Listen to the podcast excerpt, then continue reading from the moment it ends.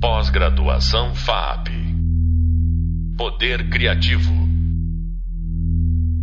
Olá, eu sou Regiane Cantoni, professora da disciplina Interatividade e Narrativas Imersivas, e, neste podcast, vamos conversar sobre ideias relacionadas ao vídeo, realidade virtual e realidade aumentada, bits em toda parte. No podcast anterior, falamos sobre pesquisa e desenvolvimento de curadoria de exposições de arte e tecnologia, e no podcast de hoje daremos continuidade no assunto com nossa convidada Daniela Bolso. Daniela Bolso é historiadora, crítica e curadora de arte contemporânea e new media. Uh, ela estudou artes na FAP, foi diretora do Passo das Artes e do Museu de Imagem e do Som de São Paulo. Publicou muito e fez curadoria de exposições icônicas na área. Durante o podcast, Daniela Bulso nos contará a história de três exposições de arte e tecnologia que realizou.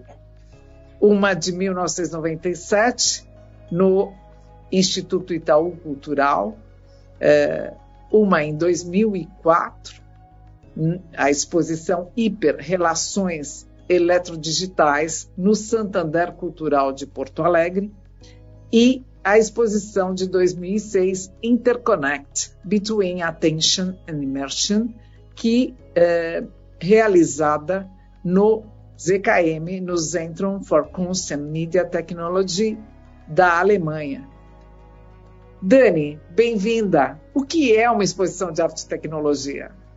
Então, é uma exposição que mexe com é, diferentes ferramentas, né? Então, a primeira ferramenta, como eu disse, é uma bibliografia específica, depois a curiosidade, a vontade de pesquisar, um computador, um celular e muitos artistas trabalhando junto. Então, uma exposição de arte e tecnologia é uma exposição que nos dá a possibilidade de inovar, né? é uma exposição que abre um campo de experimentação é, poética. E as possibilidades de inovar elas estão atreladas a um grau de compromisso que você vai ter com a invenção poética do teu tempo. Então você tem que entender que a linguagem sozinha ela não tem autonomia, ela tem que vir atrelada a um tipo de é, poética, tá certo? Então, a produção de uma exposição de, de, de arte e tecnologia é você entender justamente como a linguagem pode ser trazida tá certo? Junto a essa aposta dos processos de experimentação e saber que você vai lidar também com uma diluição de fronteiras constante entre técnicas e suportes e que você vai com esse tipo de trabalho sempre rumo à ampliação da percepção, à interatividade, mas é sempre também é, um conjunto de riscos né, que você assume para que a coisa possa ser colocada é, em pé. Né?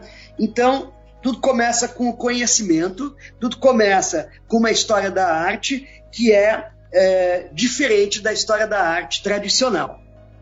Né? Então, em 1997, que cenário era esse? Então, em 1997, quando eu fiz a exposição Mediações, obviamente eu já vinha ensaiando quando eu fiz a exposição do Limiar da Tecnologia no Passo das Artes, como um projeto bem experimental mesmo, reunindo 40 artistas e 40 tipos de inventos, enfim, tá certo? Mas é, ali na exposição Mediações, o cenário era o seguinte: é, a vida estava mudando, a gente estava entrando no ano 2000. Então, na verdade, a Mediações foi uma reunião de uma geração pioneira, tá certo? Que era composta pelo é, Júlio Plaza, Valdemar Cordeiro, Regina Silveira, com uma outra geração que veio depois, que era é, o Rafael França, o Mário Ramiro, o Walter Silveira, o Matuque, a Diana Domingues, o, o, o, Zé Wagner Garcia, enfim, né? E o Marco do Vale na PUC, lá na Unicamp, com a geração que eu chamo de quase uma terceira geração, que é a geração PUC, tá certo? Que era a geração dos estudos intersemióticos. Né? Então, nesse momento, é, a produção de arte e tecnologia no Brasil ela já existia desde os anos 70, mas ela continuava a esbarrar naquela necessidade de se criar uma política de estímulo com é, uma produção de incentivo e com recursos é, financeiros, tá certo? Então isso é bem parecido com o que a gente vive hoje ainda no, em todo o campo da pesquisa do Brasil. Então o objetivo dessa exposição era demonstrar que a gente tinha muito mais que meia dúzia de artistas, né, é, pesquisando e produzindo naquele momento que era o fim dos anos 90, e que tinha uma produção significativa. Então eu tinha essa firme proposta de tirar um pouco a arte daquelas torres conceituais e da asepsia moderna e fazê-la dialogar com o público. Eu acreditava nisso. Eu acreditava muito nisso porque eu sou de uma geração que estudou história da arte com Walter Zanini. E o Walter Zanini, dentro da direção dele, né, do MAC USP e das curadorias que ele fez, em 81 e 83 para a Bienal de São Paulo, era um constante diálogo com o público que ele estimulava e era o trabalho em grupo, o trabalho colaborativo, o trabalho não exatamente tão autoral, que era isso que ele tinha colocado o Júlio Plaza, a Ana Teresa Fabres e outros curadores, né, uma série de outros, a fazer as exposições junto com ele. Então ele já entendia, né? Então, na verdade, é, as obras que eu trouxe para media, mediações, elas tinham um eixo comum, né?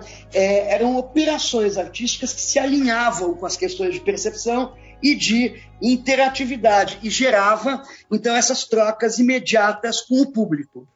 Do ponto de vista conceitual, teórico, eu estava preocupada é, com as noções básicas do pensamento ocidental, sujeito, verdade, tempo. Aquilo ecoava na minha cabeça, né? Como uma, como é que eu vou dizer? Como um, é, como um, uma um rastro, um mantra. Né? É. né? Um rastro do modernismo, né? Aquilo ecoava, né? Enfim, na verdade eu começo a perceber que essa noção de sujeito, verdade e tempo, ela estava alterada ali, tá certo? Então, como é que ela estava alterada? Na medida em que era abolida a noção do ego, da individualidade do artista propriamente dito, né? quando eles compartilham o prazer de criar junto com o outro, eles admitem a perda da autoria. Então, você tem uma consciência dessa perda de identidade do artista como sujeito único, agente cerrado, né? o ego, né? em função dessa socialização do ato criativo. Então, a noção de verdade, nesse momento, para mim, ela passa a adquirir um outro caráter conceitualmente. A obra se tornava aberta, é, mutável na estrutura dela, e a verdade, ela podia ser substituída por um outro conceito, que era o de viabilidade.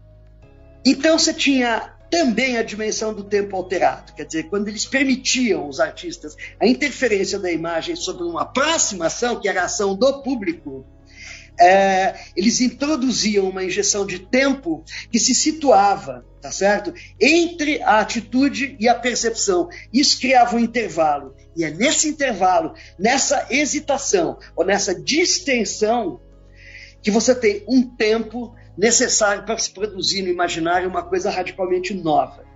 Qual, qual foi o impacto? Como foi recebida essa exposição? Bom, ela foi recebida de braços abertos, a proposta pelo gestor da instituição na época, que era o Ricardo Ribbenboim, e mais, né? Ela não só foi recebida de braços abertos, como houve essa participação coletiva do próprio Ricardo Ribemboim, da equipe do Itaú Cultural, e aí nós, num determinado momento, a gente ia vendo que a coisa era tão ampla que a gente resolveu chamar um consultor, que foi o Arlindo Machado, e outros consultores. Veio Hermano Viana, é, vieram várias pessoas. Então a exposição, ela tomou um elan internacional, uma dimensão de uma coisa muito grande, mas muito bem organizada. Porque você tinha não só a exposição Mediações, mas veio o Anima Mundi, o Arlindo Machado organizou o primeiro simpósio internacional de arte e tecnologia, que depois migrou para o nome, é, nome Emoções Artificiais. Mas o primeiro foi ali, junto dessa exposição. Então ela tinha um clima de festival, que é o tipo de projeto que eu adoro fazer. Eu gosto quando E o público, Dani, como foi? eu lembro que eu fui na abertura que assim tinha tanta gente no prédio, foi um estrondo, assim, é, realmente um uma ruptura. É. Eu, eu, não imaginava né, que seria esse estrondo, mas o público ficava assim completamente alucinado, porque a exposição ela tinha tanta coerência em todas as suas ações em conjunto que o público percebia isso. Até no coquetel de abertura, você tinha canapés com, a, com anteninhas, né? as cores dos sucos e dos drinks eram cores ácidas, né? Então, na verdade, assim, você tinha uma instância de evento em São Paulo que nunca tinha acontecido dessa maneira, desse nível, né? E o público ficou louco. E aquilo lotou e foi trazendo público, mais público e mais público para o Itaú Cultural. Eu acho que este foi o evento ponta de lança que resultou no público que o Itaú Cultural tem hoje. Né? Era um espaço onde tudo podia acontecer, e aconteceu. Você tinha essa intersecção entre os meios, você tinha dança, você tinha arte interativa, você tinha vídeos, você tinha poesia, até Augusto de Campos participou é, desse, desse evento, entendeu? Então, é, você tinha eventos de dança com Ana Lívia Cordeiro, você tinha poesia com André Valias, não só o Augusto de Campos, mas aí entrava o Walter Silveira na poesia do Augusto e o Cid Campos fazendo sonoridades, né? Aí você tinha é, a Daniela Cutia, com os antídotos virtuais dela, que eram aqueles bichinhos que a gente alimentava. Tamagotchis. É, os tamagotchis, estava na moda os tamagotchis nessa época, ela os tornou interativos. Você tinha a Diana Domingues, o Gilberto Prado com o grupo Sky Arts, todas obras interativas. Tinha o seu trabalho, que era a Mona Visa, né? É, enfim, uma participação é, dos pioneiros também, como o Otávio Donati, é, o Renato Cohen, que hoje já não vive, mas era um cara expert da performance, né, que faz um evento chamado A Máquina Futurista, onde participou o Lúcio Agra, o Arnaldo de Mello, a Lali, a Lali Krotozinski, né? Enfim, equipes e equipes né, trabalhando no, no, no, evento, a Tânia Fraga, e aí você tinha, né?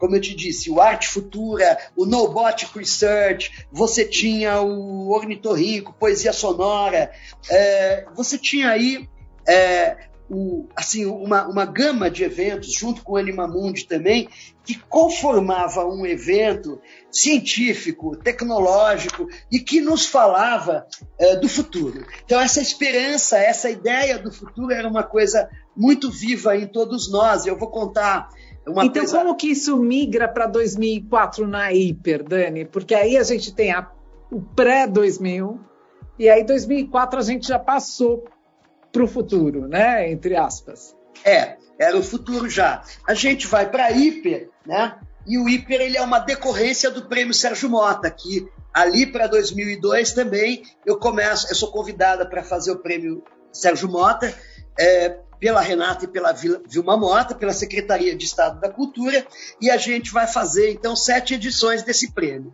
Lá pela terceira ou quarta edição, em 2004, é, o Prêmio Sérgio Mota começa a colocar é, capilarizações da sua ação em várias instituições e cidades do Brasil e fazemos um contato com o Banco é, Santander, que tinha o Santander Cultural em Porto Alegre. Então, a gente foi lá para fazer a Hiper, né? A Hiper é, foi uma loucura, porque assim, na verdade, ela começa a se entender tá certo? Como um exercício contemporâneo de interdisciplinaridade e sinergia. Então, o Instituto Sérgio Mota, ele vai encontrar esse parceiro que é o Santander. Eu sou chamada do Passo das Artes, tá certo? Vem, é convidado o designer é, Jair de Souza, do Rio de Janeiro. A produção é da Arte 3, da Ana Helena Curti. E envolve-se também as universidades de Porto Alegre, tá certo? Então você tem um ambiente de rede extremamente fervendo ali, efervescente, dinâmico acontecendo, tá certo? Então isso era um novo paradigma histórico acontecendo ali. E fora onde... do eixo São Paulo-Rio, né? E fora do eixo Rio-São Paulo, né? Com o fluxo de eventos agregadores e relacionados ao conceito geral é, da mostra. Então você teve também o ciclo hiper com as palestras de artistas especialistas é, das novas mídias, proposto pela curadoria, os encontros das inovações, o fórum das inquietações, enfim, a música eletrônica, enfim. A mostra começava a assumir uma função de polo emissor e receptor de conhecimento, e colocando o espectador como o indivíduo ativo do processo. Como a, é população, assim, a população de Porto Alegre recebeu a amostra, Dani? Olha, muito bem, porque a mostra estava pensada para ficar três meses e ela ficou quatro ou mais, né? Então foram milhões de pessoas, eu não lembro mais do número exato, mas foi um desses números de público assim que trouxe muita gente de Porto Alegre e que trouxe muita gente também de São Paulo, de Minas, porque tinha artistas de praticamente todos os estados brasileiros, tá certo? Então, essa experimentação sensorial do espaço, essa entrada na exposição, com uma espécie de um boneco a Tony Ausler, né? Que te falava, você faz parte, você faz parte, já te colocava no clima da exposição, trazer artistas como André Parente, a Kátia Maciel e mais, os internacionais. Foi a primeira vez que o Brasil mostrou William Kentridge, Bill Viola, é, assim, em larga escala, trouxe as obras cinéticas do Abraham Palatinic, né? além dos artistas contemporâneos. Né? Enfim, é, tudo isso num diálogo constante com o público, porque o objetivo da mostra era dialogar com o público, tá certo? Então, na verdade, a exposição foi um acontecimento, é, uma exposição bastante difícil de montar, né, em Porto Alegre, é, porque a gente precisou levar os equipamentos que eram necessários, enfim, né? Mas eu acho que é, a exposição deixou uma publicação incrível, com textos, não apenas o meu, mas de Santaella é, e de vários outros profissionais da nossa área. Olhando aqui um pouquinho para o catálogo, eu vou. É, Esse catálogo está disponível eletronicamente? Não, o Santander não, não, não, trabalha com a disposição de publicações o tempo inteiro, né? Tá. E Dani, tá. o, o Hiper foi o teu caminho para a Interconnect? Como aconteceu a Interconnect? Não, é, o, o, prêmio Sérgio Mota é que foi o meu caminho para Interconnect e durante um simpósio Emoções Artificiais estava em São Paulo o artista é, Jeffrey Shaw, tá certo? E eu fui apresentada, nós fomos almoçar no restaurante japonês, e aí eu comecei a contar para o Jeffrey Shaw toda essa trajetória da arte e tecnologia, né, que eu vinha trilhando aqui no Brasil, para o Brasil, e ele achou o máximo, achou incrível, quis conhecer o trabalho do Passo, do prêmio, e assim eu levei ele e tudo. E aí eu falei para ele que nós precisávamos fazer uma ponte para levar artistas tecnológicos brasileiros para fora, né? Aí ele disse que ele era do, do, do, conselho do ZKM, que ele trabalhava junto com o Peter Weibel e que ele conhecia o Peter Weibel muito bem. E que se eu quisesse, ele podia fazer uma indicação. Logicamente, eu falei que eu queria. E assim foi. E o Peter Weibel, no contato, disse que ele queria vir para o Brasil. Eu cheguei para vir uma moto para Renato e falei, gente, tem que trazer o Peter aqui. Eles falaram, tá bom. Compramos uma passagem, o Peter veio, hospedamos ele por aqui tudo. E foi acertada a nossa exposição para o ZKM, onde a gente levou 12 artistas brasileiros para o ZKM. Né? Foi incrível, porque ali é um centro de mídia, tá certo? Eles tinham não só todos os equipamentos necessários, mas eles tinham um estúdio de programação, onde os artistas puderam passar horas editando seus trabalhos, programando e ajustando eles ao espaço. Agora, as, as instalações ficaram belíssimas, ficaram um escândalo, a mostra ficou absolutamente linda, né? E a única coisa que eu tenho a reprochar nesse sentido é que o ZKM é, nos tratou como brasileiros, latino-americanos mesmo, né? Eu vou dizer. Porque eles não fizeram uma publicação como ele for. Eles fizeram um folder, que é o único registro que nós temos é, dessa exposição. E ainda o Peter Weibel se colocou como co-curador da mostra, que é o que ele faz sempre, né, que ele convida alguma exposição para o ZKM, ele entra como co-curador. Não é uma coisa, eu nunca fazia isso na minha, nas minhas gestões no Passo e no MIS, ao contrário, eu fazia apenas uma curadoria por ano e convidava outros curadores para fazerem os trabalhos deles. Então, são diferenças, né, de... Só que o ZKM era muito bem equipado. Né? Era muito bem equipado e Uh, ele tinha um alcance, ele tem um alcance muito grande junto a artistas europeus, tá certo? É um espaço maravilhoso uh, que permite que você desenvolva o trabalho assim com muita procedência. E o que eu fiquei mais surpresa era que aqui no Brasil naquele momento nós não tínhamos o hábito de fazer visitas guiadas na abertura de exposições. E lá, ao invés de uma vernissagem cheia de canapés e sucos, etc., era feita uma visita guiada com o curador. E uma gravação de tudo que era feito, de tudo que era dito. Então, quer dizer, existe documentação e registro, mas eu sou uma grande adepta da publicação, né? Eu gosto de livros, né? Então eu queria ter feito uma publicação, mas não deu. Então foi mais ou menos por aí, e a grande surpresa do dia era a obra da Regiane Cantoni e da Daniela Kutchat, né?